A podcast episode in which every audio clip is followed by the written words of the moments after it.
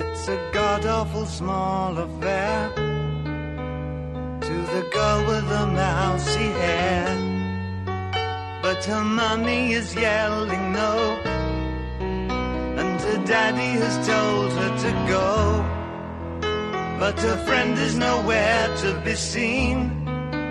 Now she walks through her sunken dream to the seat with the clearest view. And she's hooked to the silver screen.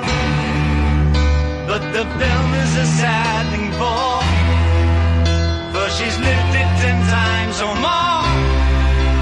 She could spit in the eyes of fools if they ask her to focus on.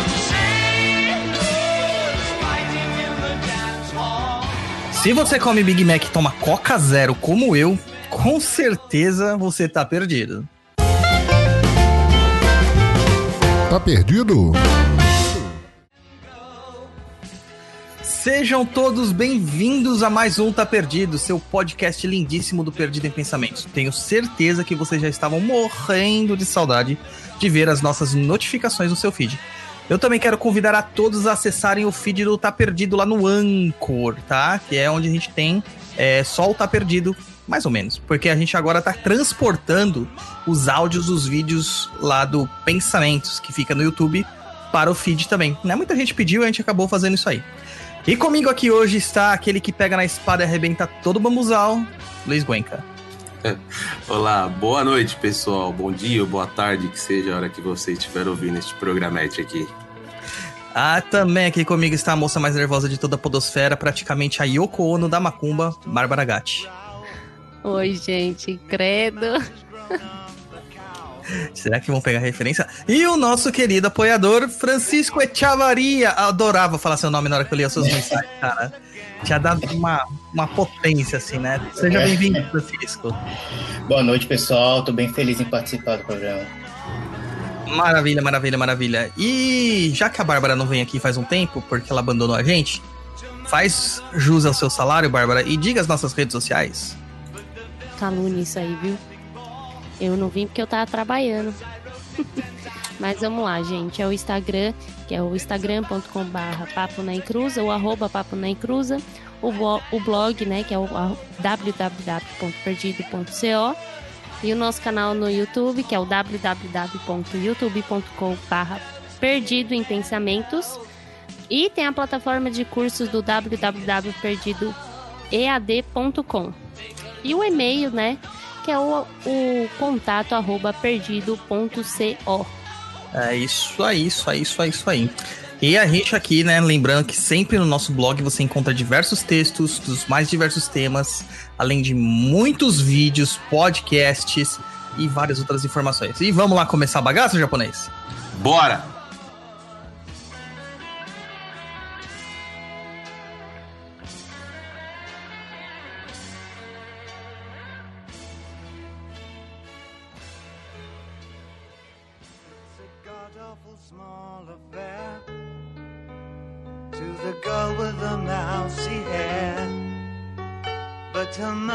Is yelling no, and her daddy has told her to go. But her friend is nowhere to be seen. Now she walks through her sunken dream. Então aqui, depois dessa música fenomenal, tá? Para quem, só para quem sabe mesmo a música que vai tocar, só, quer dizer, quem tá gravando aqui não sabe, mas eu sei. Lembrando que é uma das minhas músicas preferidas do David Bowie. Lá vai, gente. E-mail número 1 um da Beatriz Mafra. Pode ler, Bárbara. Oi, Douglas. Fala um pouco sobre a linha do Oriente. Tenho dificuldade para encontrar conteúdos sobre este tema. Agradeço muito. É, a linha do Oriente é complexa, né, gente? A gente falou sobre ela num, num pensamentos que a gente colocou semana passada, retrasada, ah, uma dessas semanas agora, finalzinho aqui. Se você tá ouvindo isso no futuro, bom, aí você se atualiza aí na sua agenda. É, na verdade, a, li- a linha do Oriente, para mim, é uma falange, não uma linha. Ela está dentro da linha de Xangô. A gente vê muita gente falando sobre é, essa, esse povo do Oriente, ficando perguntando de como que funciona, de como não funciona, quem que tá lá dentro, quem que não tá, etc e tal. Basicamente, a linha do Oriente segue é, uma estrutura de povos que não são ancestrais do Brasil. Eu falo lá no, nesse pensamento, é o pensamento número 86, o Oriente da Umbanda, é, explicando para as pessoas que o Oriente não é exatamente como a gente vê hoje, né? A gente considera Oriente tudo aquilo que está a leste do meridiano de Greenwich. Então, tudo aquilo que passa para lá seria Oriente. Ou, numa outra situação, tudo aquilo que é da Ásia seria um Oriente, né? Ásia, Oriente Médio, é, aquela parte assim da Ásia Menor seria considerado um Oriente. Contudo, a visão de Oriente que a gente fala da Umbanda é a visão anterior, a visão mais antiga, que é um como se a gente dissesse que é tudo aquilo que é estrangeiro, né? Tudo aquilo que não é da nação. Então, lá no Pensamento 86, o Oriente da Umbanda, você vai saber mais sobre isso, tá lá, eu expliquei mais detalhadamente. E a gente tem um texto também no blog falando sobre cada uma das falanges. Mas o interessante aqui da gente pontuar é que a linha do Oriente, ela é uma das poucas que ela não dá consulta. E com exceções, né? Tem algumas exceções, como o Sultão da Mata e o Ori do Oriente, que acaba falando um pouco com as pessoas. A maior parte deles, é, dos falangeiros dessa linha, trabalham de formas inspirativas, meditativas e principalmente por meio da cura, né? Então você não vai ver um egípcio incorporando e andando com aquelas mãozinhas para cima e para baixo, como a gente vê no pica-pau. Tá? O tapete você... voador. É, não vai ver o, o, Não vai esfregar uma lâmpada e vir um, um gênio na lâmpada, né? Não vai rolar. Tá? Então, nessa linha do Oriente, a gente vai encontrar mais é, espíritos que vão fazer trabalhos de cura. Claro que lá dentro tem uma linha específica para cura que, que a linha de José de Arimateia. Mas as outras linhas acabam trabalhando com isso também de certa forma, né? A linha de a, a, a linha de Zartru indiano, dos povos indianos, trabalha com isso, né? A própria linha dos Caraíbas trabalha com isso e outras linhas mais. E o curioso é que lá nós temos celtas, romanos, esse povo todo que a galera quer incluir dentro das linhas de Umbanda como se fossem novas. É, como se fossem novas falanges, né, novos povos surgindo. E esquece isso que não é assim que funciona, tá? Você tem alguma coisa a acrescentar, Bárbara Gatti? Você que, que já trabalhou em muitos anos, desde o dia que você nasceu na Umbanda, já viu alguma falangeira da linha do Oriente manifestada lá dentro do seu pai? Não, não. Nenhuma. Nem conheço né, nada. Nem os ciganos, né, que o povo tanto coloca. Que não são do Oriente. É, não mas... tem o Exu Ninja Jiraya, não? Olha, cara, se duvidar, tem, viu? Deve ser o seu, viu? Deve ah, ser o Luiz. Jiraya, o incrível ninja.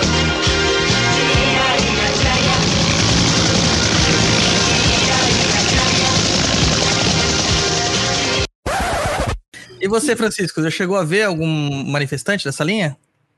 Já, já. Na casa onde eu trabalho, tem um trabalho específico de cura. É, esse tipo de entidade se manifesta, faz um trabalho de reenergização, alinhamento de chakra. E muitas das vezes eles trabalham com um preto velho perto, tem esse choque de egrégoras, né? Sim. Trabalha a linha oriental e às vezes um preto velho ali atendendo em conjunto. O preto velho seria o diplomata, né? O porta-voz que vai fazer o intercâmbio. É, talvez. É. É, porque nos países são assim, né? A gente tem lá é, sempre uma, uma diplomacia quando a gente vai tratar com, com povos estrangeiros, né? Então, então é isso aí, gente. A, a, como eu falei, cigano não faz parte da linha do Oriente. Isso aí é um estrangeirismo acrescentado posteriormente. Cigano é um povo livre, não é classificado em nenhum local dentro da Umbanda. Né, eles se manifestam na Umbanda, e algumas Umbandas se manifestam sim, mas eles não estão presos a nenhum tipo de hierarquia. Assim como é o povo dos ventos mesmo, um povo bem livre. Certo? Segundo e-mail do Han Castro. Lê pra gente, Francisco, por favor. Olá, companheiros, tudo certo? Minha mãe começou a frequentar um terreiro de candomblé. Nessas idas, foi falado pelo boiadeiro do pai da casa que haviam mandado um egum para ela. Ela fez os trabalhos na casa para se livrar do espírito. Nisso, em algum momento, rolou uma incorporação em casa desse espírito e eu presenciei. Chamei a amiga dela, também do terreiro. Nisso, o pai está, o pai, né, o pai de santo está dando uma assistência por telefone. O terreiro é bem longe da casa. Firmaram uma vela, fizeram um banho e na casa também. Não sei o nome do procedimento. Voltando ao terreiro, o boiadeiro disse que a moça não ia embora e fez um trato com ela. Fez um trato com ela, dela ficar perto e ajudar a minha mãe. Desde então, minha mãe mudou muito, chegando a incorporar bêbada e falar absurdos. O pai disse que agora o Egum era Maria Farrapo. Poderiam comentar esse caso? É comum esse processo de o Egum ficar próximo e ser batizado? Desde então me aprofundei nos estudos, mas me decepcionei com muitas casas, vendo falsas incorporações ou, ou imagino que é co cobrando por consulta. Obrigado, Saravá. É complicado, né? É, os absurdos que a gente ouve aí, que acontece aí, não dá para entender. Ó, é, aqui a gente tem vários tipos de coisas equivocadas. Primeira coisa, candomblé trabalhar com egum e aceitar o egum. Não rola. Tá? Candomblé, dependendo do candomblé que você faz, você vai, geralmente a maior parte quando fala candomblé queto, né? Não vai rolar isso. Eles vão despachar o egum. É... Que poder é esse desse pai de santo que não conseguiu despachar esse egum? Fora que ele ainda está trabalhando com um boiadeiro. Então a gente vê que tem uma, mais uma mistura também, não é keto mesmo, provavelmente não é keto, deve ser alguma coisa misturada. E não funcionou. Né? Pode ser Angola. E... Oi? Pode ser Angola. Pode ser Angola. Mas onde já se viu um boiadeiro não conseguir dominar um Egum? Que boiadeiro é esse? Boiadeiro fraco é esse que não consegue dominar um Egum? Porque a gente domina pela questão da hierarquia moral. E teoricamente o boiadeiro estaria mais elevado do que esse Egum. Ou seria esse boiadeiro um Egum também? É coisa que a gente tem que levantar pela fragilidade dele. Dar assistência por telefone, tá? Não importa se o terreiro é bem longe da casa. Né? Dizem que terreiro bom é terreiro longe, mas não importa se o terreiro é longe da casa. Era preciso estar próximo. Tinha que fazer lá. É, e, pô, firmar uma vela aqui, fazer uma vela ali, isso aí é legal para anjo da guarda, mas uma situação de possessão espiritual, que praticamente é o que aparece que tem acontecido, né? Não dá né? E aí o boiadeiro fazer um trato pro Egum virar uma companheira e ela virar uma pombogira, sabe? E isso piorar ainda mais a situação da mulher, dela incorporar bêbada, falar absurdo e etc, etc e tal. Cara, tá tudo errado. Tudo errado, Juan. Sinto muito, mano. A gente não gosta de ficar falando que tá errado as coisas, porque o pessoal bate sempre na tecla da liberdade religiosa e do, da diversidade de culto. Mas, poxa, nesse caso aqui, sua mãe tá nitidamente sob a influência de um espírito negativo, de um, de um obsessor, sabe? E o quem deveria estar tá dando assistência para ela, que seria o, o pai de santo dela, tá fazendo troça da cara dela, cara. Então, olha, eu recomendaria fielmente, já que o terreiro é longe, procura outro terreiro. Procura outro terreiro, sabe? Porque isso não pode acontecer. E mais ainda, pode ser que sua mãe só esteja dando vazão para questões de frustração dela e das suas próprias paixões interiores e colocando o nome numa entidade, né? Dando a culpa para a entidade. Então, não, mano, isso não acontece. Luiz, já imaginou, cara, dona, dona Ana Florips começar a incorporar uma pombogira e sair falando palavrão por aí? Nem imagino. Mano, já chamava o Valdomiro na hora. É. Na hora. Na hora chamava o Valdomiro. Valdomiro Santiago. É, ele é bom disso aí. Ele é fera. E Francisco, já viu coisas parecidas aí?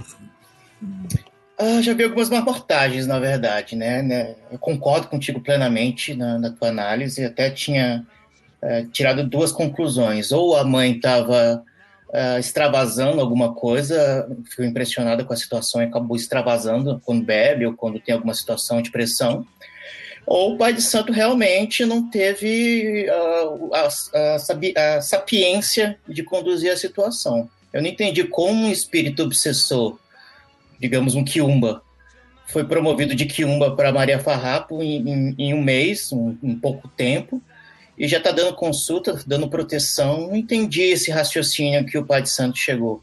Né? Eu acho que é interessante realmente ela fazer um trabalho de uma desobsessão, um trabalho de limpeza e procurar uma casa séria, porque se realmente ela está incorporando é, enquanto bebe, a mediunidade dela está sem educação nenhuma, né? Com certeza. E, poxa, que faculdade foi essa que esse Egun fez, cara? Que evoluiu é. tão rápido assim? Passa pra nós, mano. É um Mobral, né? É um Mombral. Mombral. Mombral. Ai, ai, ai, fantástico, né? Então, quer falar alguma coisa, Bárbara? Quer destilar seu veneno? Ai, gente, eu acho um absurdo. Mas acho você absurdo. incorporou também assim já. O quê? Bêbada, Eu não. ficou na sarjeta. Não? Não, nunca incorporei bêbada, não. Tá doido? Nunca incorporou pra mandar recado pras pessoas? Não, não. Gente, Não, se eu tá- fizesse isso, eu espero uma do fundo do coração que eu tome uma surra bem dada. Não, isso nunca aconteceu, não. Deus me livre. Na verdade, isso é um cenário que é bem comum acontecer.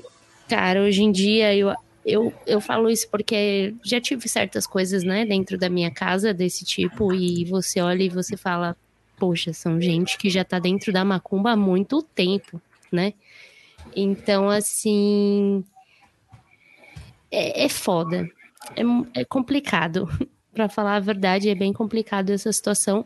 Eu acho um tanto qu- quanto delicado eu falar qualquer coisa nesse sentido, porque pra mim é óbvio que não tem porcaria nenhuma aí de nada que tem que ser. Nada é assim tão fácil, simples e acabou, né? Quando de repente o Egum vira uma entidade, gente, eu, eu, sei que a gente fala, quando a gente fala de entidade, você fala, pô, mas eles não são Eguns? São, mas entende que a situação aqui é diferente, né? É, e com certeza este candomblé, né, independente ou não, que existem candomblé sim que trabalham com as entidades e tudo bem, é, ele não é um terreiro sério, porque um candomblé que seja sério, ele tem as formas de tratar, de cuidar de forma correta, de orientar. Ele não ia deixar uma pessoa assim, a Deus dará porque tem um egum ali. Não, né? No mínimo um ebó ia fazer, sabe? Tem, to tem toda uma questão aí que é ridículo. As pessoas precisam se atentar muito bem na hora. Eu sei que a gente vai atrás na hora do desespero, né? Na hora que a gente tá muito mal, isso acaba cegando a gente, mas a gente tem que ser um pouquinho racional, porque o negócio é sério. Até o povo que é mais antigo na macumba se deixa se levar por isso. É, acaba acontecendo muito isso, né? A gente vê que com o tempo passa, a pessoa vai pegando uma certa. é, é, uma certa intimidade, né? Com, com, o guia e tal. E ela começa a libertar uns, umas coisas estranhas de dentro dela, que não dá pra entender de onde surgiu. E aí começa a acontecer as loucuras, né? Que a gente vê por aí. Poxa, gente bem fundamentada, bem, gente com anos de macumba e que de repente começa a criar problemas diversos. É, sei lá, gente, eu acho que é, é menos loucura e mais pezinho no chão, sabe? Tá faltando bastante disso pra Umbanda. Muito, muito, muito.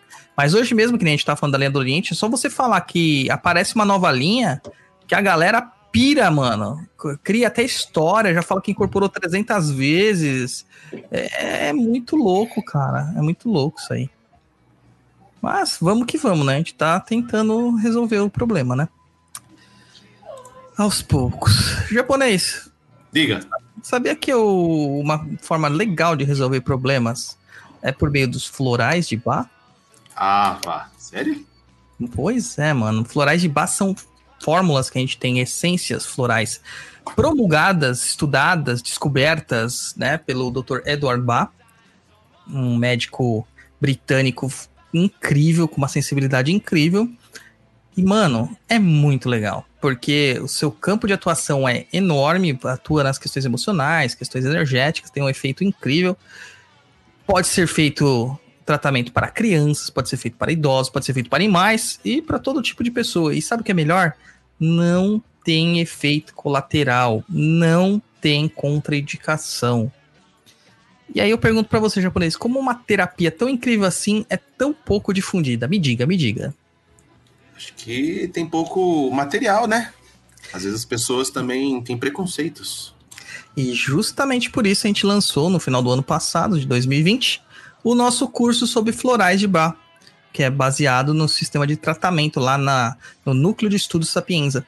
Então, se você quer conhecer mais sobre esse tipo de tratamento, quer entender como funciona a história do, da- do desenvolvimento floral, o que, que são os florais, para que, que serve cada essência, e principalmente começar a recomendar para todo mundo da sua família, dos seus amigos mais próximos, até virar uma profissão. Não perca essa oportunidade, tá? Entra lá no www.nucleosapienza.com e faça sua matrícula. E esses links que a gente fala sempre estão no corpo do e-mail, ou no corpo do sempre estão no corpo do, do, do post, né? No, no post mesmo, principal, que eles encontram aonde, japonês? www.perdido.co Maravilhindo. Então vai lá e não perca essa oportunidade. Vamos para música, a gente volta com mais um e-mail aqui.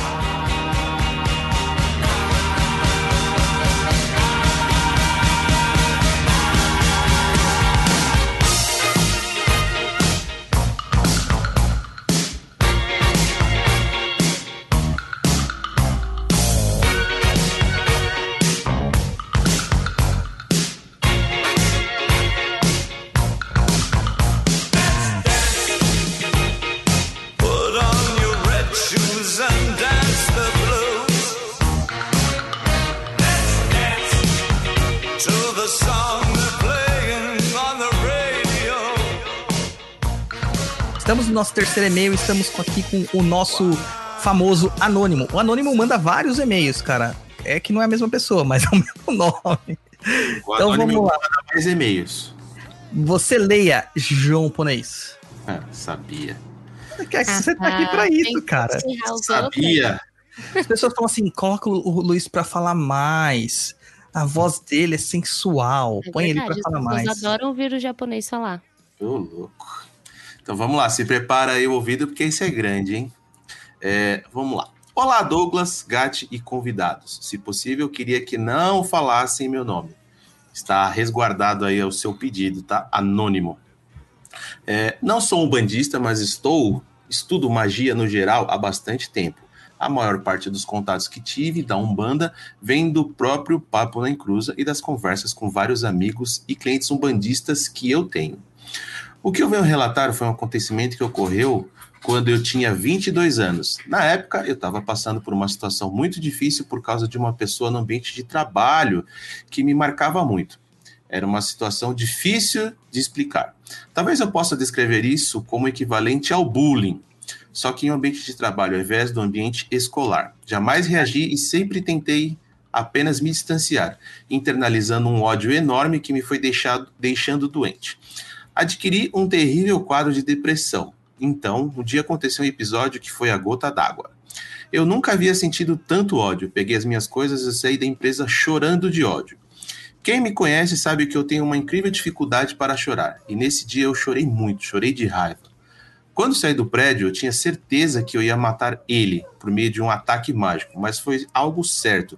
Um estalo que me surgiu na minha cabeça, tão claro como dois e dois são quatro. Eu tinha certeza que era isso, eu ia fazer o trabalho e ele ia morrer. Reitero que nessa época não conhecia nada sobre a Umbanda ou qualquer outra religião de matriz africana. Eu me considerava um estudante de magia e só. Também nunca tive a capacidade de ver nada de sobrenatural.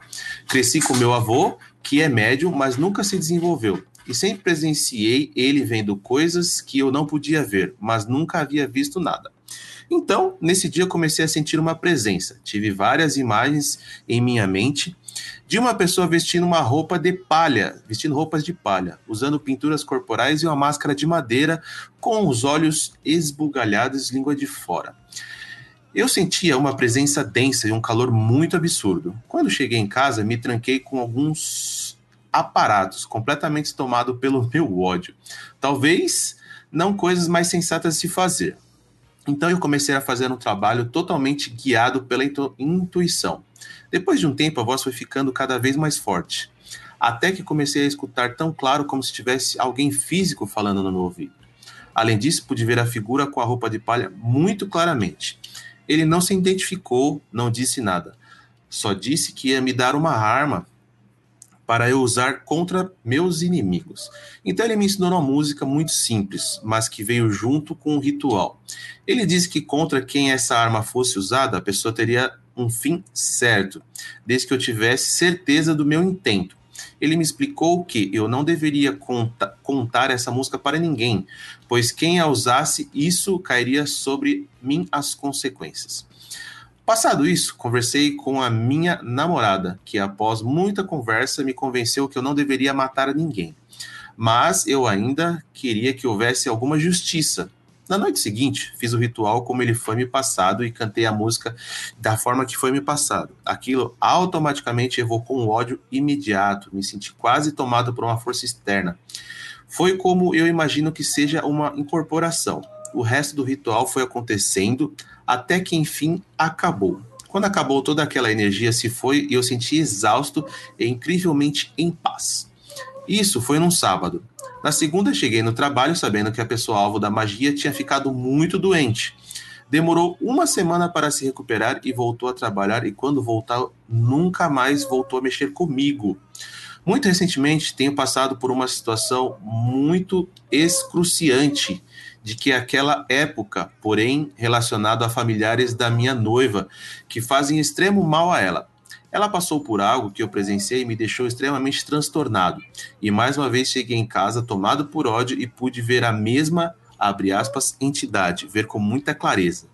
Eu estava certo de que ia usar isso, mas no último momento, uma outra intuição me fez pensar nas consequências. Então eu apenas tomei um banho de ervas e orei com bastante fervor para que Deus me limpasse do ódio e me permitisse perdoar. Enfim, minha maior dúvida é sobre essa tal entidade que eu pude ver com tanta clareza. Eu não sabia no fim se eu procurava um psicólogo ou um pai de santo. Obrigado, pessoal. Continue com um ótimo trabalho. Uau! Bom, Anônimo, é o seguinte, brother. Primeira coisa, procura o psicólogo também, além do pai de santo, tá? É, uma coisa não exclui a outra. Mas é, o psicólogo ele vai tratar essas suas questões aí de depressão, de bullying, tá? Bullying na empresa tem o nome de assédio moral. E isso é crime. Isso dá, dá punição severa, tá? Uh, além disso, tem todas as outras questões que você relata aqui, dos ódios que você sente, que isso te toma de uma certa forma, que te faz perder né, a coerência racional. E isso está relacionado justamente a esse assédio moral. Então, por favor, procure sim um, um psicólogo, tá? Além de um pai de santo, para tratar esse seu lado aí que precisa ser tratado. Porque mesmo que a pessoa tenha sofrido o que ela sofreu, você internalizou muita coisa e isso não foi resolvido. Tem que ser tratado no consultório. Uh, quanto à questão dos rituais de morte, cara, eles existem, eles são reais, eles são fatos, contrariando alguns países santos que falam que não existe, isso existe sim senão a gente não teria tanta morte inexplicável, né? E não teria tanta gente fazendo rituais de morte. Só que ele funciona em pessoas que estão com a guarda baixa. Realmente, com a guarda baixa.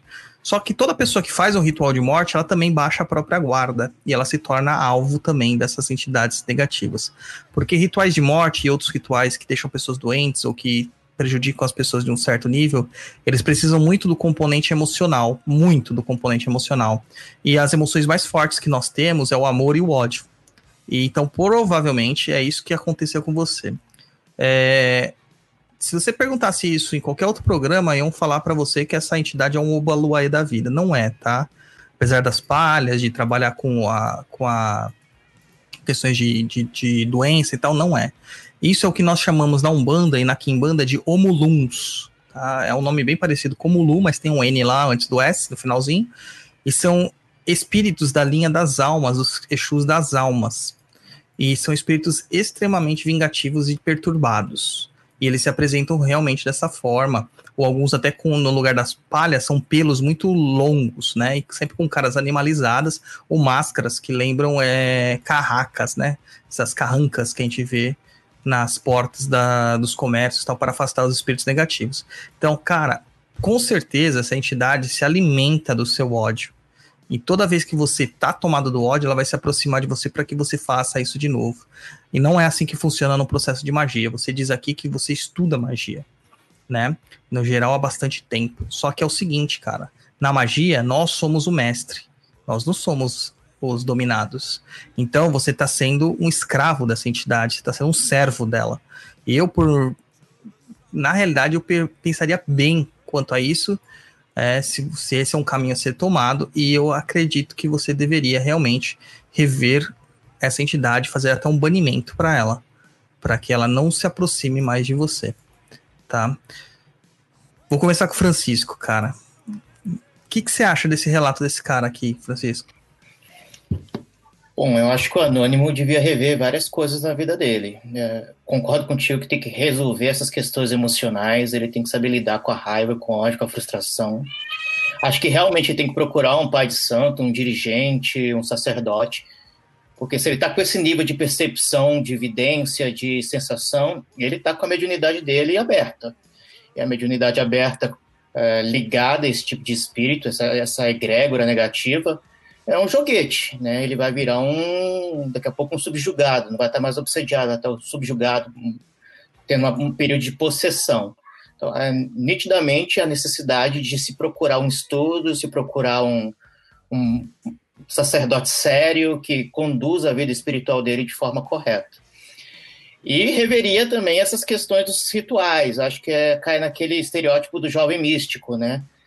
Lê, lê, lê muita coisa, se pratica bobagem e no final não quer arcar com as consequências, né? Fazer esse tipo de ritual é aquela famosa teoria do bumerangue. Você vai mandar, mas você vai receber. Com certeza, com certeza. Eu ficaria muito preocupado com esse receber, cara, porque pode não pegar nele, né?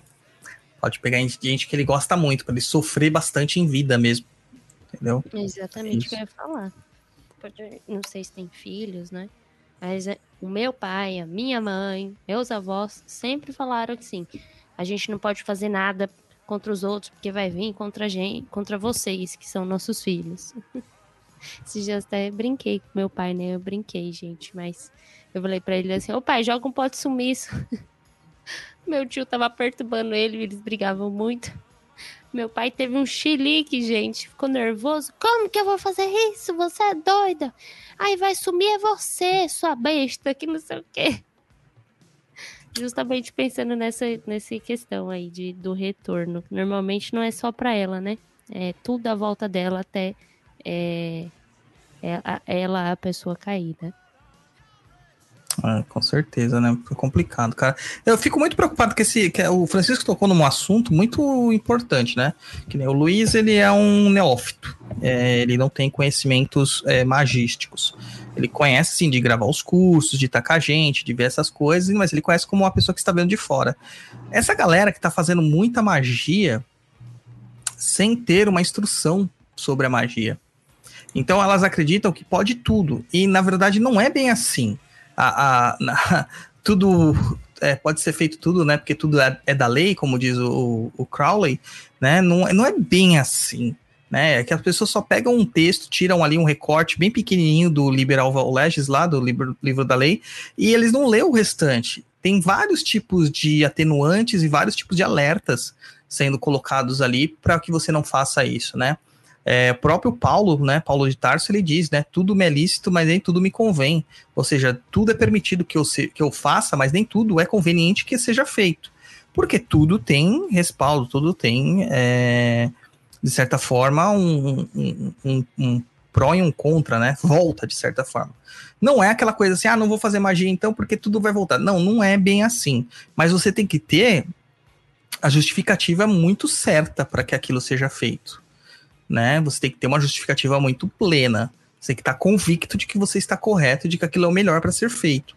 É, a gente sempre cita casos mais extremos, como é o caso de uma pessoa, é, de um estuprador, né, um abusador sexual numa família, que você denuncia para a polícia não acontece nada, você faz um monte de coisa e não acontece nada, que um jeito de se livrar dele é fazer magia para que ele tenha problemas. É uma magia negativa, mas com um propósito nobre. Né? Então você tem que lembrar que às vezes a gente tem que acumular alguns karmas, mas nesse caso aí o cara fazia é, é, um assédio moral com você. Você podia ter trocado de emprego, você podia ter procurado um psicólogo, ele não está certo. Mas existiam outras coisas antes de você querer que ele morresse. Entendeu? Ou chegar no cara e falar: Meu, não gosto disso, você está me fazendo mal.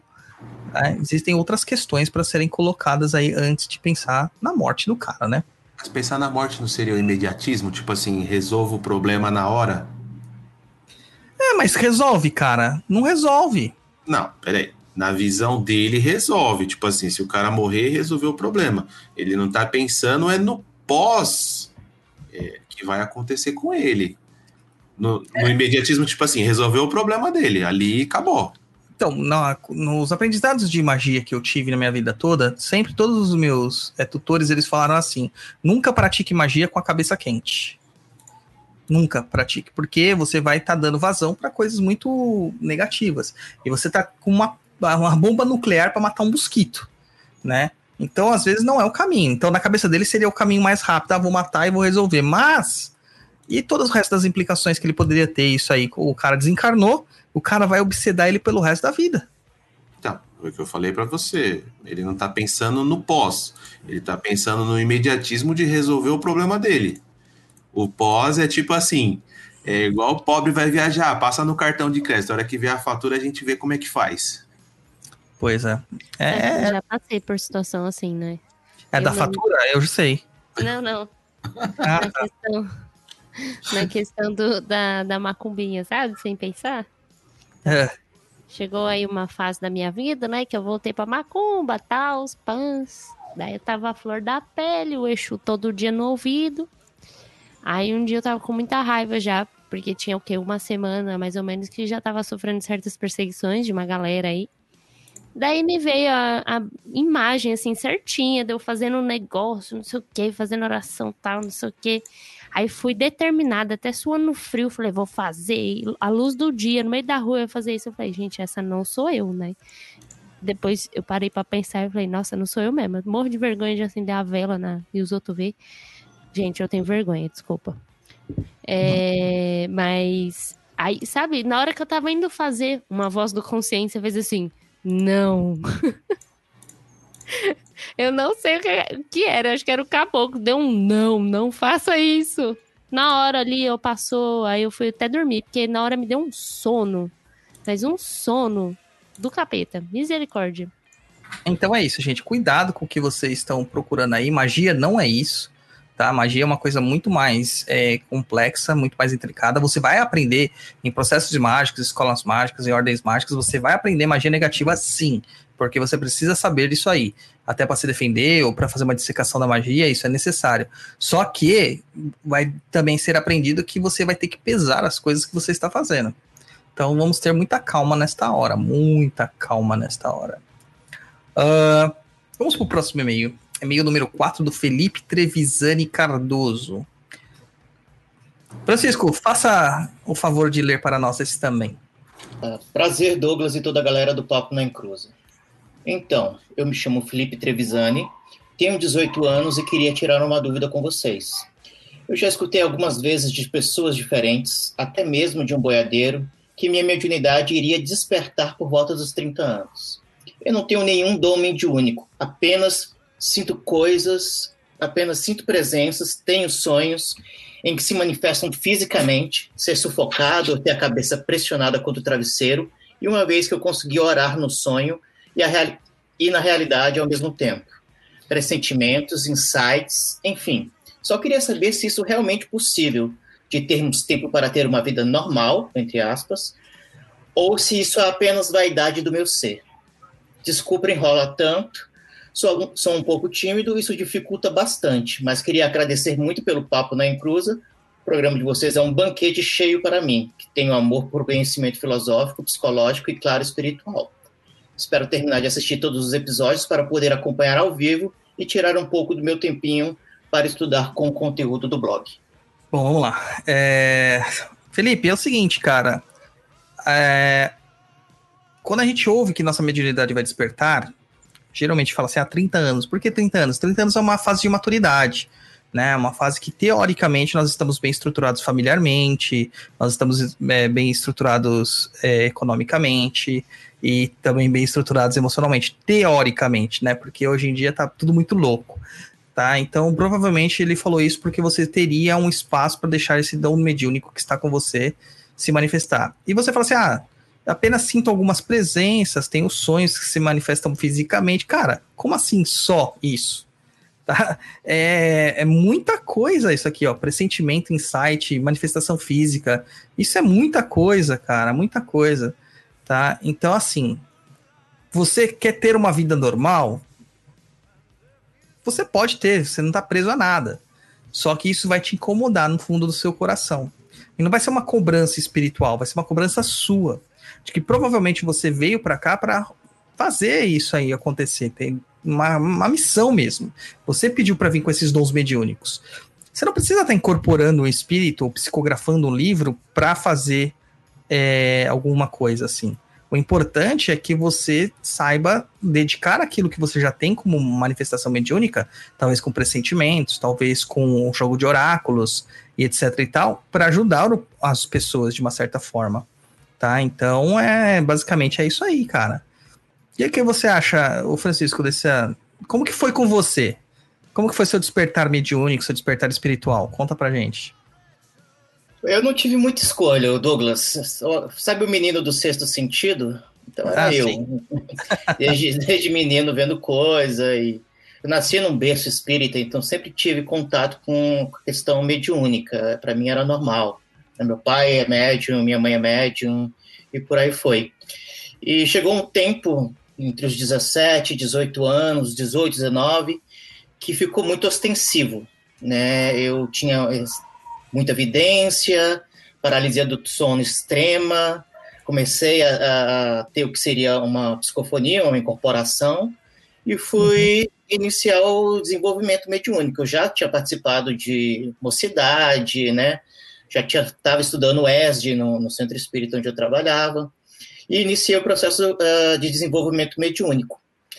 E estou aí, né, quase 20 anos aí de, de labuta tentando aprender um pouquinho a cada dia. Agora, no caso dele, eu concordo muito contigo. Eu acho que é, ele diz que não tem é, o dom, né, entre aspas, da, da mediunidade. Ele já está completamente em conexão com o plano superior, ou plano espiritual, na verdade, né, não superior. Sim. Ele já está em, através desses sonhos, desses pressentimentos, é, é sinal que já está rolando aí uma, uma conexão.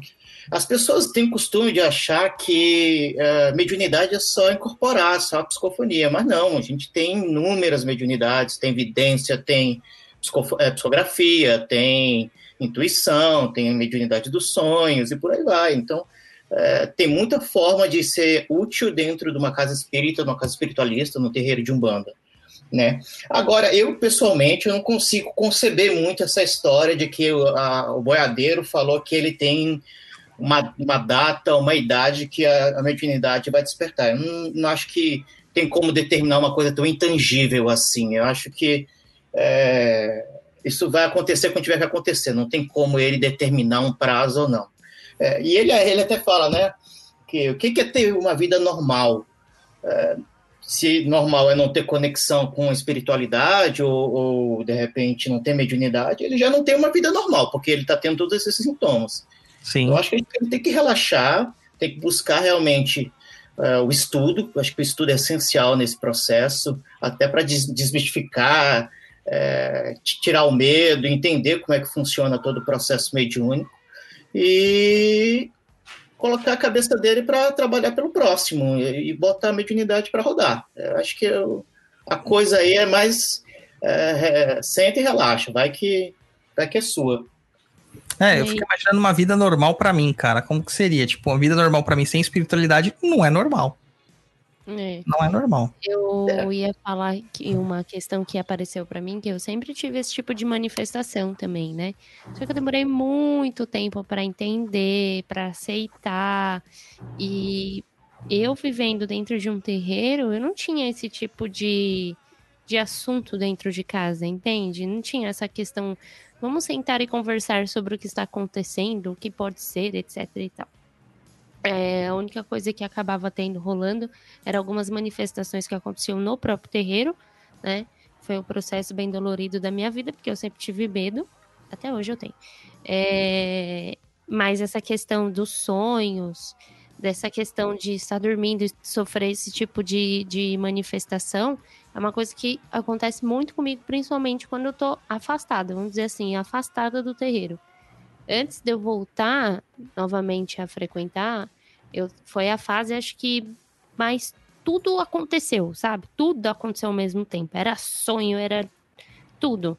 Era ficar bêbada sem beber nada, era tudo que estava acontecendo, sabe? Tá vendo? Sabia que você estava incorporando bêbada, sabia, tá Não, tá vendo? Não tava incorporando bêbado. Você ficou bêbada sem beber nada, mano. Não entendeu o conceito aqui. O conceito é que eu fui para um rolê uma vez. Eu cheguei lá, eu, eu tinha acabado de abrir a cerveja, eu tomei um gole. Gente, Ali deu uns dois minutinhos, eu liguei pra minha mãe, eu tava dando um PT, gente. Mas um PT, que eu, na verdade eu nunca dei PT assim desse jeito. Foi horrível. E minha mãe achando que eu tava usando droga. E eu não tava entendendo o que tava acontecendo. Eu tava morrendo.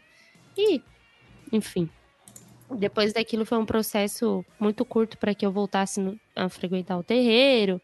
Os sonhos também começaram a ficar mais fortes, as, as, todas essas questões. E aí um dia, né, tem conversa com um preto velho, que da casa onde eu tava, chegou e conversou, falou para mim que isso era normal, porque eu deveria estar já dentro do, do, dentro de um terreiro, né, que eu já cresci dentro, não tinha muito como fugir, entendeu? Por mais que eu era revoltada, não tinha como fugir e que por falta de trabalhar, de desenvolver ou de gastar, né, essa energia, vamos dizer assim, não precisava estar incorporando, mas de estar ali, aquilo acontecia. Tanto que é verdade, eu comecei a frequentar só assistência, passou, sabe? Só de estar na assistência, isso já passou, já mudou muito.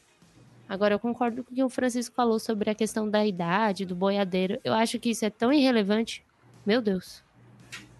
Mas sabe o que acontece? Porque eu mesmo, quando eu tinha 14 anos, não, quando eu tinha 14 anos, eu fui chamado pela segunda vez para entrar num terreiro. E eu entrei lá, fui falar com o Herê, né? Falei com o Herê Pedrinho. E o Herê falou assim: tio, você sabe que você tinha que estar tá aqui dentro, né? Vou te chamar de novo, você precisa estar tá aqui dentro. Eu falei assim: não, mas eu não tenho responsabilidades para estar tá aqui. E ele falou, né, que, ah, tio, você sabe que uma hora ou outra isso vai acontecer. Quando você for é, responsável né? Quando você pegar, o, quando você começar a poder é, andar de, como é que ele falava, cavalo de, cavalo de ferro, é o carro, né? É, você vai poder, você vai ser chamado para isso. E não deu outra, cara. Eu fiz 18 anos, a minha mediunidade que eu já tinha para clarear a audiência, mas ela explodiu. Explodiu no nível assim que eu ouvia morto para todo quanto é canto, né? O Francisco via os mortos, eu ouvia os mortos, né? Eu via morto em qualquer lugar. Então, isso foi me causando um transtorno, tanto que eu tive que justamente voltar para os entendimentos espirituais. Na época, eu fui para o espiritismo. E só deu entrar mesmo no, na, nas palestras, fazer os passes e começar a estudar, fazer os cursos e tal. Isso deu uma bela amenizada para mim. Uma bela amenizada.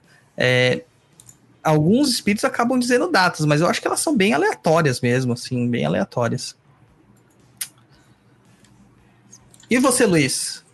que, que tem eu? Quando que o guia falou que você vai começar a trabalhar a sua mediunidade? Cara, nunca, porque eu nunca fui no terreiro trabalhar isso. Mas, Luiz, você tinha que fazer o Maitá, Luiz. Eu vejo você um magão, assim, japonês, magão, samurai, de coque. Será? É, todo mundo só vê o japonês de boné, né? Porque ele tá ficando careca, entendeu? Então. É, a idade chega, né, cara? Meu pai era carequinha, meu avô também, então. É aqueles senseis, tipo Pet Morita.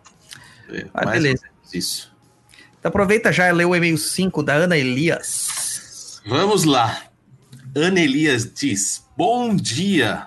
Adoro seu conteúdo, agradeço pela sua existência. Um conteúdo gratuito, de alta qualidade e nos proporciona refletir sempre, questionar sempre tudo. O terreiro que frequento é novo e pequeno, e será a primeira vez que vamos organizar uma homenagem a Iemanjá. Nunca fizemos festividades e datas em nosso terreiro. Nossa mãe de santo é bem mais velha, possui mediunidade hereditária. Então, dá muita então, muita da trajetória espiritual dela foi mais intuitiva. Ela nunca foi estudar muito. Tenho pesquisado muito sobre a festa, para não deixarmos passar nada, mas tenho achado mais conteúdo do candomblé. Qual a diferença da festa de Iemanjá do Candomblé para a festa da Umbanda? Então, vamos lá, vamos lá, vamos lá. Obrigado, né, por adorar o meu conteúdo e obrigado por agradecer a minha existência, né? Pelo menos alguém agradece a minha existência. Porque senti, eu sei que senti uma indiretinha aí. Não, é que tem muita gente que não quer a minha existência, cara. Deixa eu viver. Deixa eu existir. É, é, muito legal, cara, que vocês estão se organizando para fazer, né, um entendimento, um estudo e tal, mas respeitando também a mãe de santo de vocês que tem uma mediunidade hereditária. A Umbanda é isso, né? A gente tem que alinhar estudos, mas a gente tem que respeitar também a sabedoria dos mais velhos. É fantástico. A festa de Iemanjá elas raramente ocorrem dentro do terreiro da Umbanda, porque geralmente aqui em São Paulo, pelo menos, a gente acaba fazendo as festividades na praia. E é uma gira, uma gira grande, é uma gira grande no sentido de, de que vão vir todas as linhas para comungar na praia, a gente acaba incorporando de tudo um pouco, praticamente um elevador de Aruanda, e isso se faz dando essa passagem justamente como uma homenagem, um axé da Iemanjá, que é a deusa da vida, né? E por incrível que pareça, o cansaço ele é pequeno perto de um cansaço de uma gira comum. Mesmo você incorporando e desincorporando diversos tipos de entidades. A gente acaba fazendo as oferendas de Iemanjá, faz as comidas, geralmente na terreira que eu frequentava, a gente dava o manjar de Iemanjá. Né? E não tem muitas coisas a mais que se faz dentro da Umbanda, porque a Umbanda é simples, né? A Umbanda é muito prática. Então, às vezes, assim, deu um velhinho, uma velhinha de. uma velhinha azul claro com um pouquinho de água, já é o suficiente para ela se sentir homenageada. Uh, festas em casas, assim, por exemplo, casas espirituais que têm festas, eles acabam fazendo alguma comida para distribuir entre os convidados, né? Então tem essa questão mais do da, da, de compartilhar o prato de alimento, etc, etc e tal. Então, assim, é, o que, que eu posso dizer para vocês? Ouçam o coração de vocês, cara. Ouçam o coração de vocês. Façam as coisas com o coração né? Iemanjá vai falar no coração de vocês o que, ela, o que ela quer. E ela não vai querer coisas assim absurdas. Ela vai querer coisas simples. E principalmente que vocês comunguem entre vocês. E eu tenho o pezinho, né? Puxando aqui pro meu lado, porque meu juntó é Iemanjá, né? Minha mãe de cabeça é Iemanjá. Então eu tenho uma predileção realmente por essas energias. O Francisco, vocês fazem algum tipo de festividade para Iemanjá? Alguma coisa assim? Na verdade, não. Na verdade, a casa que eu trabalho é uma casa espiritualista. Então, a gente trabalha com tanto linhas do Oriente, linhas ligadas à Umbanda, e entidades ligadas, entre aspas, ao kardecismo, né? Então, tem, tem esse mix de entidades com seus dias de trabalho e tudo mais. Mas o trabalho é, ocorre de uma forma mais, mais discreta, mais reprimida, diria assim. As entidades é, fazem um trabalho de consulta, ou fazem um trabalho de cura ou de desobsessão, mas não tem os pontos cantados, não tem os rituais, não tem os elementos como cigarro, como fumo, como álcool. E elas trabalham dessa forma, né? Elas trabalham com vela, trabalham com, com alfazema, com perfume e dão consulta dessa forma. Então, nós não temos festividades é, relacionadas aos orixás. Eu, no meu caso, acabo indo em algum terreiro de algum amigo para acompanhar e ver como é que funciona. Mas eu, em si, como médium, não, não participo de nenhuma festa. Ah, entendi. E você, Bárbara Gatti? Ai, eu sou suspeita para falar, né? Eu gosto muito de festas de orixá, assim. Para mim tem que ser tudo temático, tem que ter muita flor. Eu acho que tem que ter essa, esse, cuidado, esse carinho, independente de como for, eu acho que ele já é válido, né? Eu não sei, eu tenho um costume que vem de casa, né? Eu posso dizer assim, é, que nem no terreiro que eu tava lá, o, o pai da casa sempre cuidou muito, sempre foi muito feitado, tinha suas comidas, tinha suas coisas, né? Os seus rituais, os dele lá. Fica um, uma coisa à parte aqui. E aí teve uma saída de santo, por exemplo, lá de, de uma filha de Manjá, e eles não tinham costume de bater cabeça, de fazer certas coisas. Mas, sabe, eu me deu uma vontade de comprar, sabe, um barquinho, montei um barquinho bem pequenininho assim. Eu coloquei rosas, coloquei alfazema, um espelhinho, entreguei, sabe, para ela, para manjar. E aí eu falei assim, ah, me deu muita vontade, bati cabeça. A moça que, que ficou sabendo disso chorou horrores por causa disso, né? Porque, enfim, é, porque ela falou, ah, eu. Ela também já vem de outras, outras casas, ela, ela entende que é uma questão de, de carinho mesmo, sabe? Mas é algo que vai da intuição mesmo. Lá na, que nem na casa do meu pai a gente fazia de um jeito, na casa do pai de santo que eu tava a gente fazia de outro, e assim vai. Eu acho que é como tem que ser, sem se preocupar demais. Eu uso mesmo o meu gosto pessoal muitas vezes, que é flor, é enfeite, é cheiro, sabe? É isso. É, então aí é, cada um vai fazer do seu jeito, né? É, eu gosto de trabalhar com a Imanjá com coisas muito mais tranquilas, né? Eu acho que a energia dela traz isso pra gente, essa questão de ser tranquilo. E basicamente é isso. Não tem muito que a gente falar sobre festividade de orixá nesse sentido. Mas eu Porque- tenho uma coisa pra falar. Então fale. O Macumbox do mês que vem é de manjar. Pois é, verdade. Mês que vem temos o Macumbox de Manjá. Né? Dia 2 de fevereiro comemora-se o dia de Manjá aqui na cidade de, de- da cidade, não, no Brasil como um todo, mas menos para o Sudeste, mas a gente acabou importando essa data de certa forma, né? Então, tá aí para vocês o Macumbox de Inhamanjá. E a gente tem também a novidade que a gente vai lançar o curso de Linha das Águas também nessa data, dia 2 de fevereiro. Mas é isso aí, vamos pra uma musiquinha aqui, depois a gente volta com aquela parte que a gente treme. Vamos lá.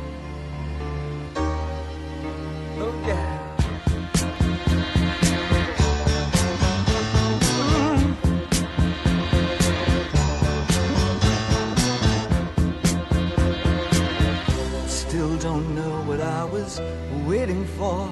And my time was running wild, a million dead end streets. And every time I thought I'd got it made, it seemed the taste was not so sweet. So I turned myself to face me. But I've never caught a glimpse of how the others must see the faker. I'm much too fast to take that test. Changes. Turn and face the strain. Changes. Don't wanna be a richer man.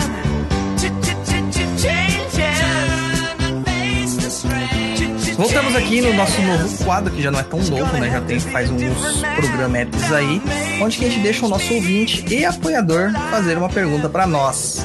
Pode ser qualquer tipo de pergunta sobre qualquer temática, e aqui é onde o caldeirão começa a ferver e até Exu tem medo de se queimar. Francisco, qual será a sua pergunta? Faça. Douglas, ah, infelizmente, tanto a Umbanda quanto os cultos afros em geral, eh, criou-se um certo estereótipo de que eh, esse tipo de trabalho é só está relacionado a coisas materiais, né? Ou a dinheiro, ou amor, ou até mesmo a vingança. Como é que a, o umbandista, o, o religioso ligado à Umbanda, pode trabalhar para mudar esse tipo de imagem? Como ele conseguiria fazer isso? Olha, pergunta complexa, hein? Complexo. Parece simples, mas é bem complicado de dizer isso. É, a Umbanda acaba sendo um pronto-socorro de almas, né? Então as pessoas só com sofrimentos, sofrendo na matéria, né? o dinheiro faz a gente sofrer, a falta dele faz a gente sofrer, de saúde, etc e tal. A gente acaba procurando a Umbanda geralmente por essas questões. E eu acho que o grande problema é que os pais de santo e as mães de santo pecam por manter só nisso né, não dar um entendimento mais evangélico, no sentido de trazer uma, no, uma novidade da, da, dos ensinamentos ali para lá. Não só numa questão cristã, como muitas pessoas têm ranço cristão, mas nos próprios itãs é, africanos, onde os orixás contam as histórias deles, nós temos muitos ensinamentos. E raramente a gente vê um, um, terreiro falando sobre uma lenda de um orixá, um itã, contando uma história com uma moral, alguma coisa do tipo. A gente vê muito essas questões. Vamos fazer magia, vamos fazer macumba, vamos fazer coisas negativas, vamos aprender a fazer aqui, mexer, meter a mão no caldeirão. Eu não posso falar muito porque eu adoro magia, né? É uma coisa que me, me, me impressiona muito. Só que quando eu ensino magia, eu também ensino responsabilidade, ensino pensar pelo segundo, pelo segunda, né, da segunda face, pensar de uma segunda opinião, de um outro ponto de vista. E também sempre digo para as pessoas que elas têm que estudar nas obras mais básicas. Que, por exemplo, Livro dos Espíritos, por exemplo, Evangelho segundo o Espiritismo, que não é alguma coisa de umbanda propriamente dito, mas encerra muita sabedoria. E a gente tem que se aproveitar disso. E não acontece isso. A pessoa mal vai nas gírias de atendimento, a não ser que for de Exu. Se for de Exu, vai todo mundo. Agora, o que eu acho que tem que mais se preocupar é dar esclarecimento, né? Eu tenho por por regra no chão de Jorge, por exemplo, antes de toda gira, explicar um pouquinho de, que, de qual que é o tipo de movimento e de atividade que aquela linha vai se manifestar e por que, que ela deve se manifestar. É, o escopo de trabalho dela, o que ela significa, simboliza. Para os meus filhos, eu ainda acabo fazendo uma coisa mais extensa na, no, na, nos trabalhos fechados, né? Nós tivemos a deitada de Oxalá agora recentemente, a Bárbara estava lá e ela viu que a gente acabou ficando conversando a maior parte da, da gira do que propriamente fazendo homenagem para Oxóssi ou fazendo a deitada em si. Então, eu acho que o que falta para a gente conseguir lidar com esses temas é o próprio, a própria direção da casa dar importância para esses temas e não ficar com um ranço muitas vezes causado pela ignorância que ele tem do assunto. Né? A gente sabe que existem pais de santos e mães de santas que são mães de santo que são é, muito é, ingênuos, que são pessoas muito simples, que não têm cultura, etc. e tal. É, hum, e não estamos falando para eles, mas estamos falando para aqueles que estão se inserindo neste espaço hoje e que trazem uma capacidade, uma bagagem intelectiva, intelectual. Então eles têm que utilizar isso de uma forma benéfica para aquela comunidade. E a gente vê que não é utilizado, o que a gente vê é mais uma arrogância intelectual do que propriamente uma necessidade de aprender e de, de, de investigar aquilo e de passar de uma forma mais fácil para pessoas que não têm a mesma compreensão que uma mente intelectual teria. Né? Então eu acho que falta um pouquinho de, de humildade, na verdade, para a gente conseguir explicar esses temas. Eu vejo muito bandista hoje com ranço de cristianismo. Né? E esquece que o preto velho, quando vai benzer, não fala do, de outra pessoa senão Nosso Senhor do Bom Fim, que é Jesus Cristo né? Ele não, raramente um preto velho vai falar Oxalá, vai falar Xangô, geralmente eles usam o nome dos santos mesmo e do próprio cristianismo. Então, se o preto velho que tem a inteligência e a sabedoria que ele tem tá fazendo isso, ele tá querendo mostrar alguma coisa pra gente, não é de graça. Né? E, a, e quando a gente ouve o que os guias falam, os guias não resolvem tudo na mandinga. Muito do que acontece com os guias é na conversa. É que a gente não quer, a gente quer que alguém vá lá e resolva os nossos problemas. Entendeu? Então, assim, trazer consciência para a comunidade, que é a consulência, porque a consciência deles não brota, não vai nascer do, da pedra, eles precisam ter alguém que vai plantar essa semente para eles, e essa responsabilidade é do dirigente da casa, com certeza. Com certeza é do dirigente da casa. Espero que eu tenha respondido o que você perguntou. É, ficou ótimo.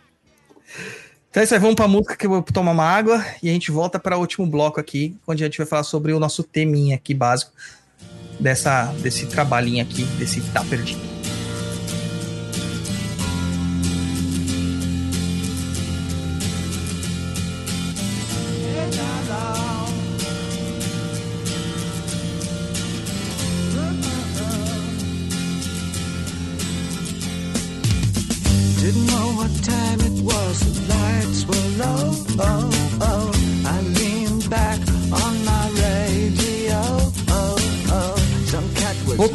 Nosso bloco opinativo, que não tem certo, não tem errado, que é um espaço que a gente quer saber a opinião das pessoas mesmo.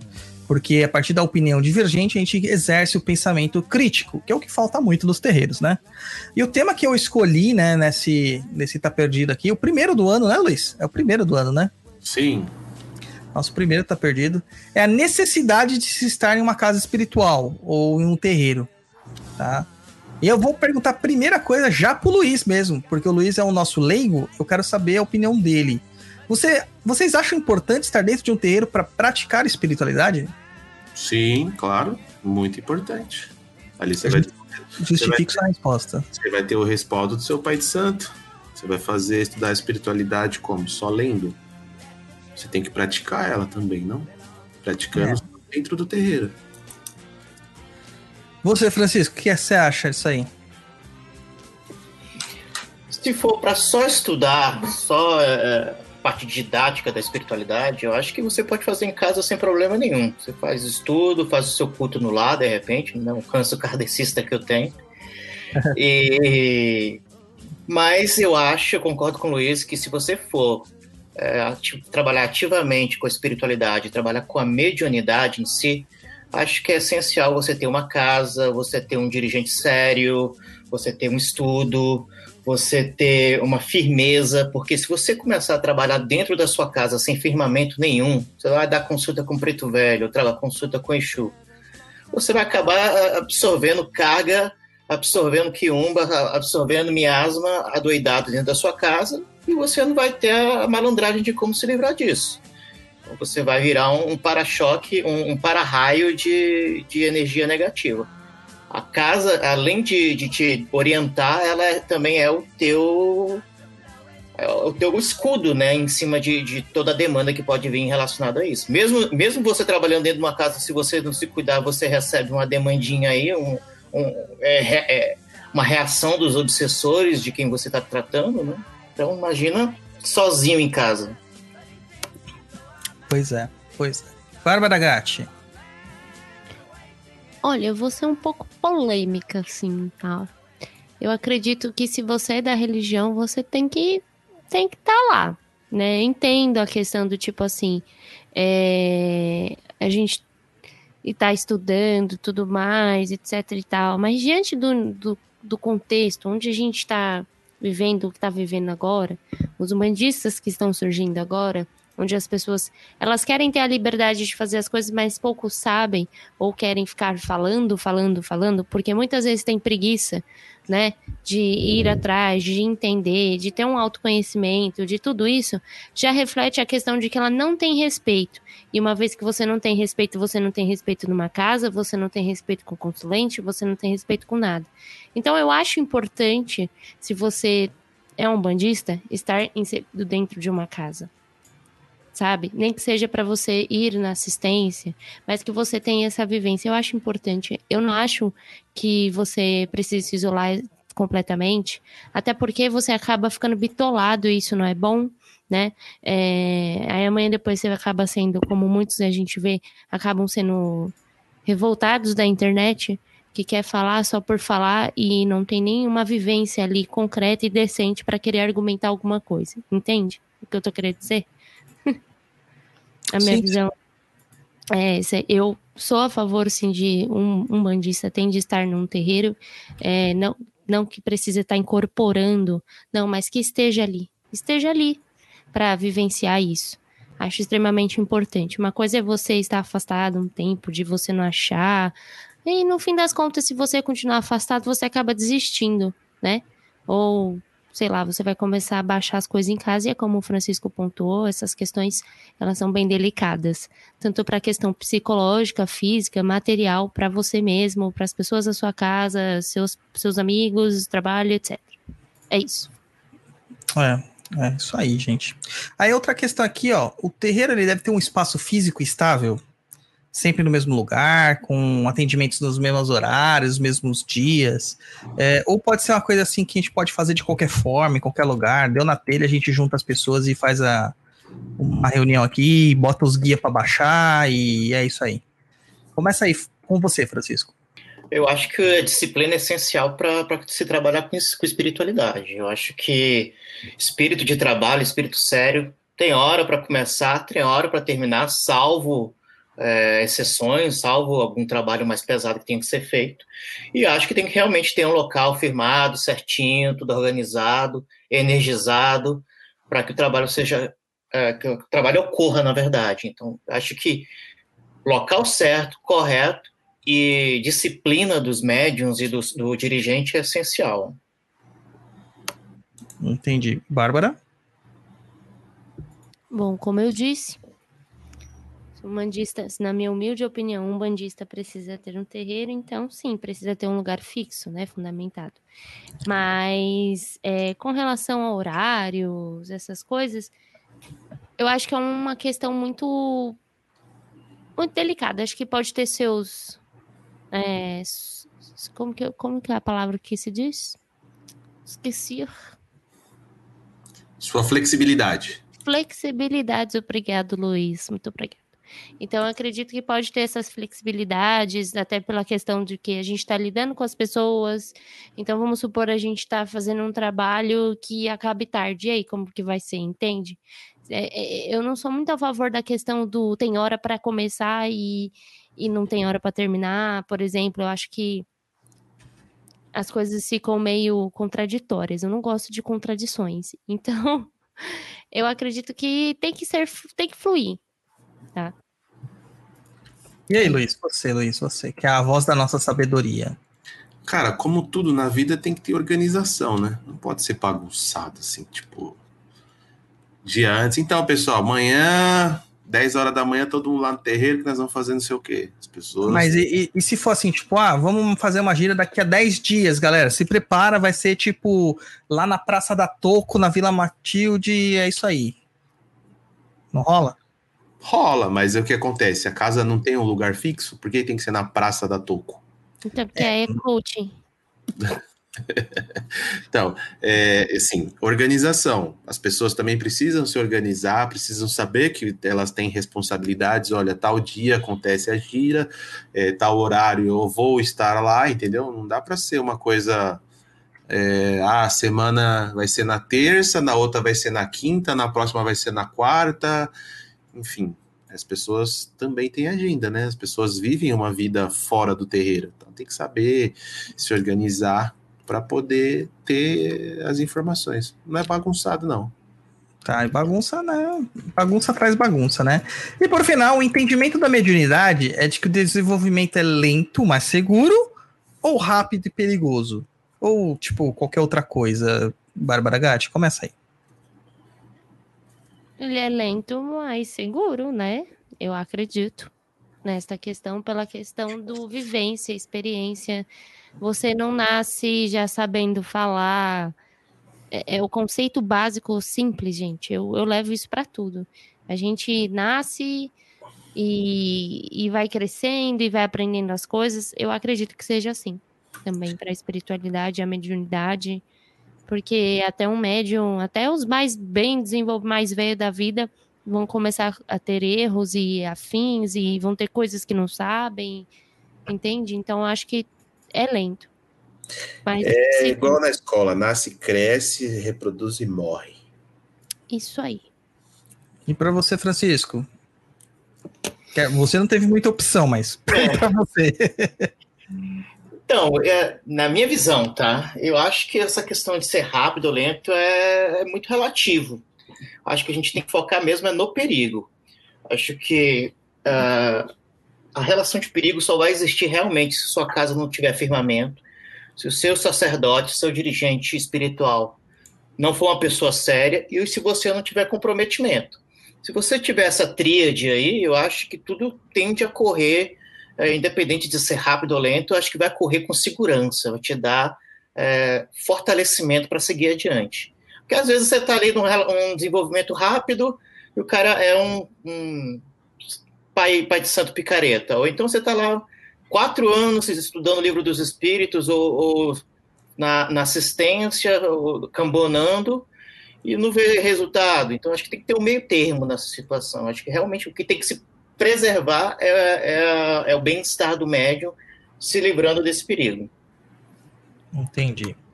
Ah, fantástico, cara. Eu estou satisfeito com as respostas de vocês. Muito, muito satisfeito. É isso aí, então chegamos ao final de mais um Tá Perdido. Né, Luiz? Exatamente. Mais um programinha finalizado, mas antes não se esqueça aí de nossos contatinhos. Se quiser achar a gente, é muito fácil. Se quiser reclamar, mandar perguntinha aqui para o Tá Perdido, as suas dúvidas, manda o um e-mail lá para o contato arroba perdido.co.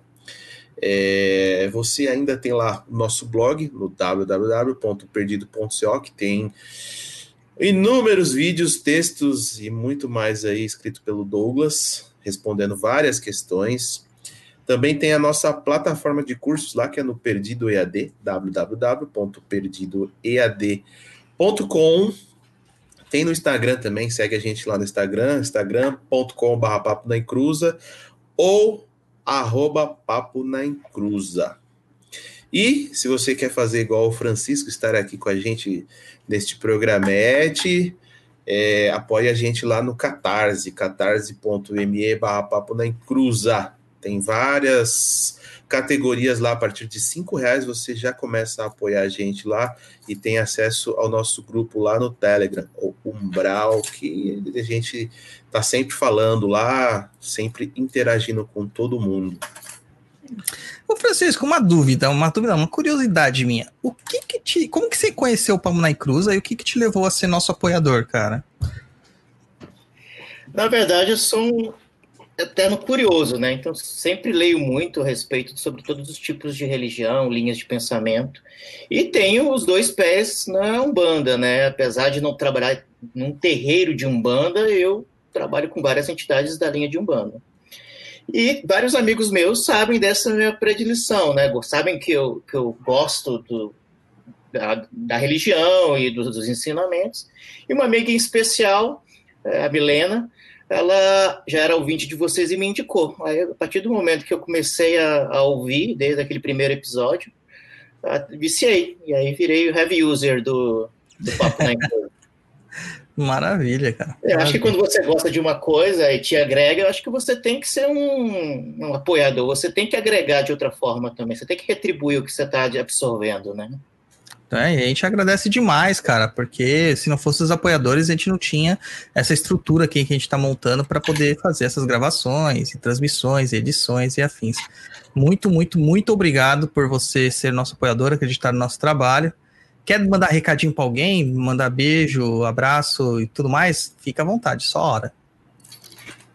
Eu quero agradecer a oportunidade, foi bem legal uh, conhecer vocês mais, mais de perto, né? Geralmente é é pelo, pelo Spotify e acho que cada vez mais o papo está crescendo e disseminando a palavra, como dizem, para aqueles que têm necessidade de expansão da consciência. É fantástico. O céu é o limite, o umbral também. É, apesar que o umbral acho que não tem limite, não. Para baixo acho que só afunda. Gente, muito obrigado por todos vocês acompanhar a gente mais um Tá Perdido. Obrigado, Luiz. Obrigado, Bárbara. Obrigado, Francisco. Lembrando para vocês um recadinho aqui com a nossa parceria com a Desembaralhando Tarô, com a Érica, com a queridíssima Érica, que ela tá fazendo a leitura da personalidade no tarô de vocês para quem é apoiador no Exu Coroado, nossa nova categoria de apoio lá no Catarse, catarse.me barra papo na encruza. Além disso, fica ligado aí que em breve nós vamos trazer para vocês o nosso curso de Emanjá, Linha das Águas, não só Emanjá, né, compreende Emanjá, Oxum, Nanã e toda a linha das águas, que vai estar disponível para vocês na data da mamãe, dia 2 de fevereiro. Eu lancei, aqui lancei, né, tá em pré-venda, na verdade, o nosso e-book lá no Kindle, o Guia do Praticante de Umbanda, perguntas, respostas e ensaios teóricos. São 400 perguntas respondidas, vários ensaios teóricos, curtos, mas ensaios teóricos, 400 perguntas respondidas. Ave Maria, 400 perguntas. Misericórdia. É que eu sou uma usina de perguntas e respostas, né? E aí. O dono, o dono da bola chegou, acabou a brincadeira. Quando. Cara, se você contar tudo que a gente respondeu desde o começo do programa, acho que dá muito mais do que isso. E aí eu queria convidar vocês para ir lá na Amazon, tem os links lá no, no, no perdido.co, para você comprar, adquirir lá esse nosso livrinho bonitinho, que é um e-book, na verdade, né, na, no Kindle, mas se você não tem o aparelhinho, fica tranquilo que você pode comprá-lo e, e, ler no PC, ler no seu smartphone, tem vários tipos de aplicativos para você fazer isso, inclusive os aplicativos oficiais da Amazon e do Kindle. Muitíssimo obrigado, curta tudo e nos ajude a combater a desinformação. Saravastê e até a próxima! Tchau! Tchau.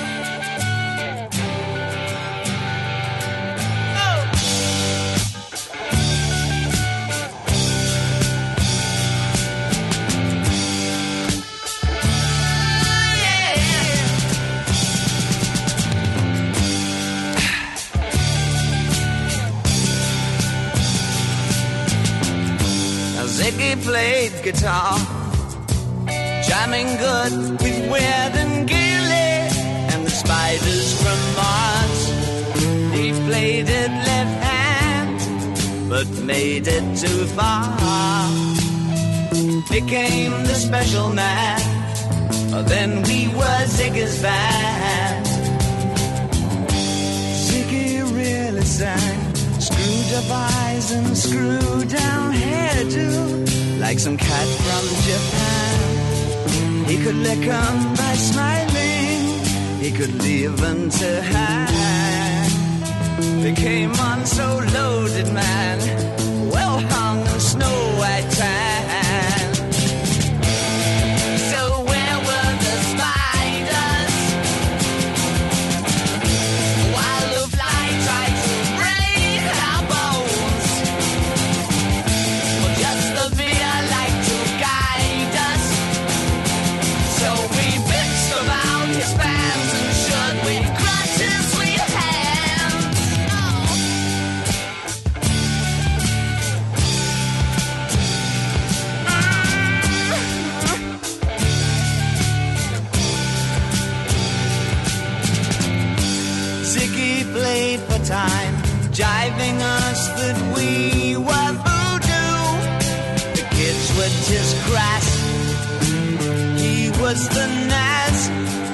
With God-given ass.